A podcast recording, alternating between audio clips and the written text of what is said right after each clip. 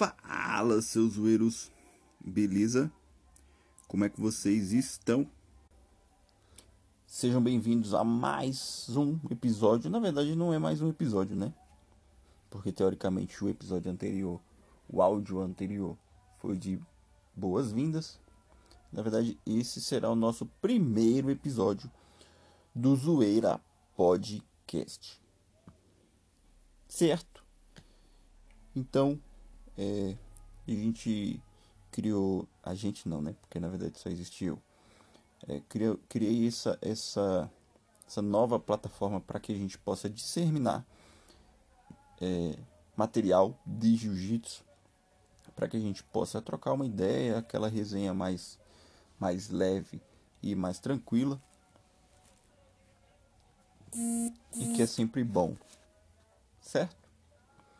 E hoje o assunto principal da nossa do nosso episódio é o BJJ Stars.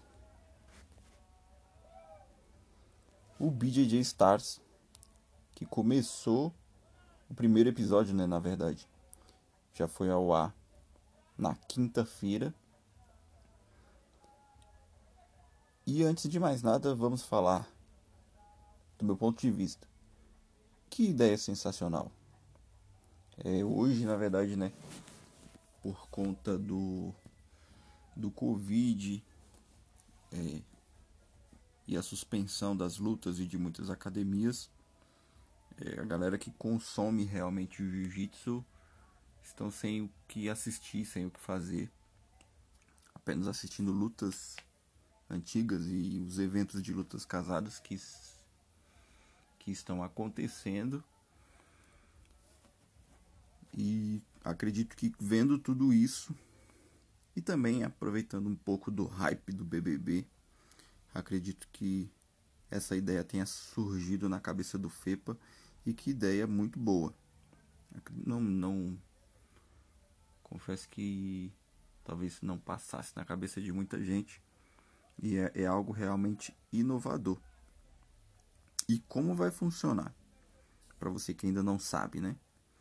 Serão 16 atletas confinados durante 30 dias em uma casa. Desses 16 atletas, 8 homens e 8 mulheres, que serão divididos em dois times: um time vermelho e o time cinza, que também contarão com quatro técnicos cada time.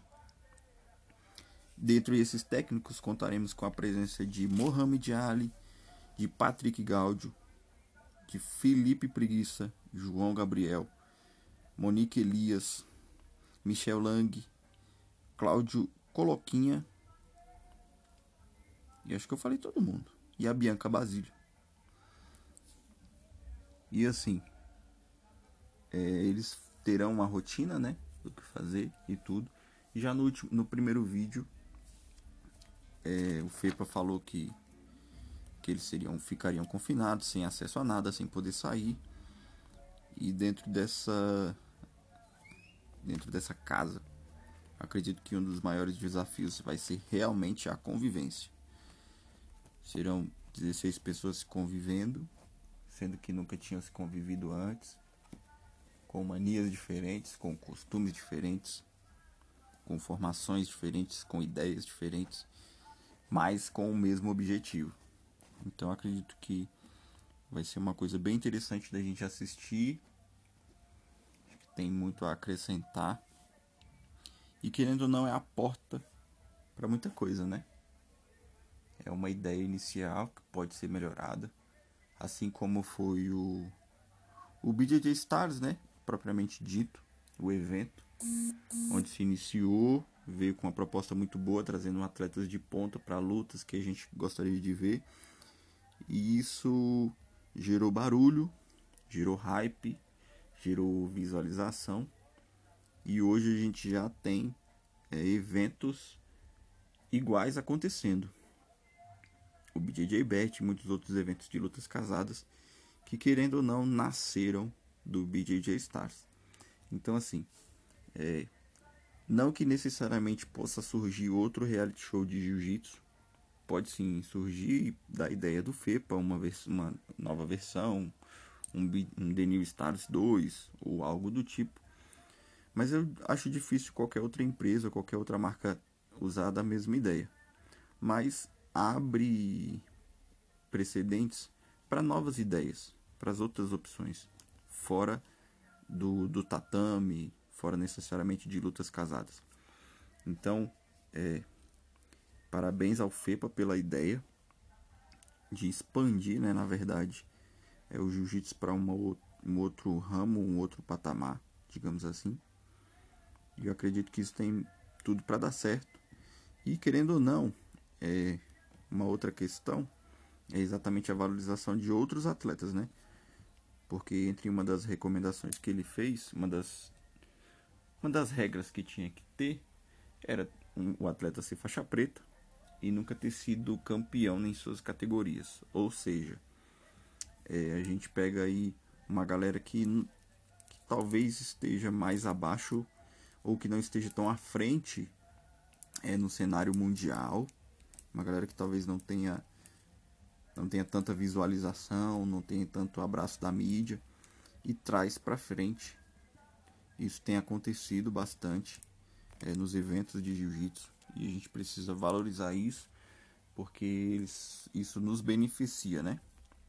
Pessoas que estão lutando ali, que estão na frente, que estão dando sangue, dando suor, abrindo mão de muita coisa para fazer o seu nome e hoje ver esses, esses eventos de jiu-jitsu valorizando essa galera é extremamente bom. Assim como foi o BJJ Bet, que teve o evento aí de, de lutas de faixas coloridas, né? Então acredito que a gente tem muito a ganhar com tudo isso. E realmente isso a gente vê como valorização do esporte porque querendo ou não, muitos dos eventos, dos eventos grandes ou dos eventos pequenos que estão começando, eles sempre dão prioridade para a galera já de sucesso, para a galera já que está em cima. É óbvio que a gente entende é, o organizador do evento, porque quer trazer visualização, quer trazer dinheiro, quer trazer patrocínio, estão certos de ir em busca da galera que realmente traz isso para o evento mas acredito que pensar no futuro, pensar nos mais novos, na galera que está subindo, isso sim é, uma, é realmente uma valorização do jiu-jitsu e dos atletas. Acredito que a gente tem muito que melhorar, mas assim, acredito que vai dar tudo certo. E agora a gente vamos acompanhar. Não sei se vocês já têm seus favoritos. Eu particularmente tenho os meus no The New Stars. Confesso que eu estava tentado a torcer para o time cinza quando eu vi o, os técnicos. Gosto muito do João Gabriel, da história, é, de tudo que ele conquistou, da vitória dele na vida. Mas os atletas em si, por quem eu já tinha um, um apreço ou talvez uma vontade de torcer, foram todos para o time vermelho. Então, nada mais justo do que eu torcer para o time vermelho, até porque também tem o Mohamed que eu gosto bastante. E minha torcida para o atleta masculino é um cara que hoje já tem uma grande visualização, graças ao BJJ Stars e também um pouco do, do Leandro Lou, que é o Marcos Pecho no evento que ele fez no BJJ Stars. Eu vi a luta dele, torci muito pra, por ele.